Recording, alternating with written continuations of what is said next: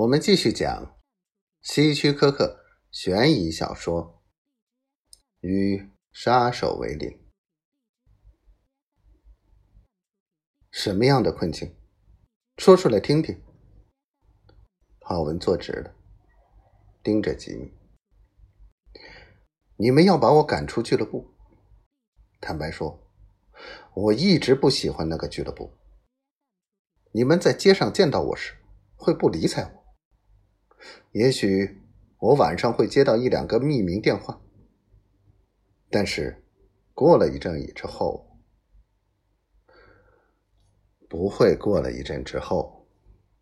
吉米打断说：“你低估了我们。”洛克说的很明白，这涉及到房地产价格，所以我们会想办法赶走你，会不断有电话和恶意的破坏等等。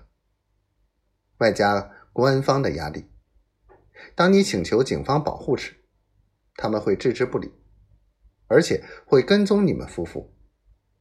驾车略有违规，立即开罚单。市府人员会来找你麻烦，找出加盖的棚屋什么的。你的税金会加重，清洁工人会不收你家垃圾。如果这些。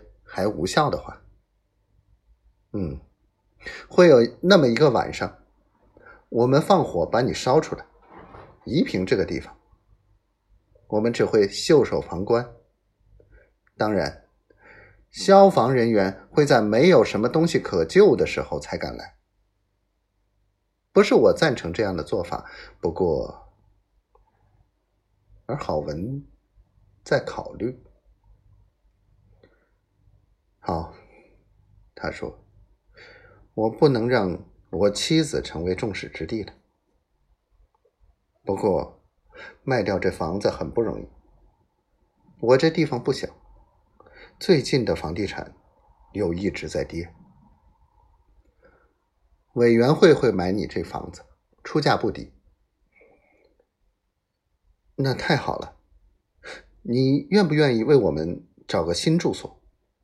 没人知道我们的地方，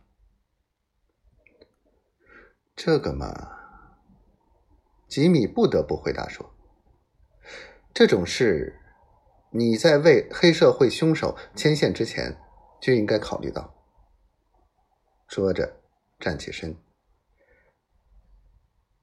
对不起，不过，等一等。”郝文的声音突然有一种。发号施令的强调。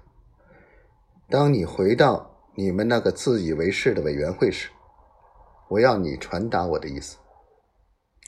那种事开始的时候，我的第一位太太还活着，她是个残废人，不停的需要治疗，她的医药费拖垮了我，使我一贫如洗。当银行不肯再贷款给我时，我只好转向愿意借钱的黑社会。当我无力偿还时，他们向我建议说：“如果我为他们效力的话，我欠的账就一笔勾销。”我同意了，因为我需要钱为我太太治病。等到她去世时，我已经深陷泥潭，不能自拔。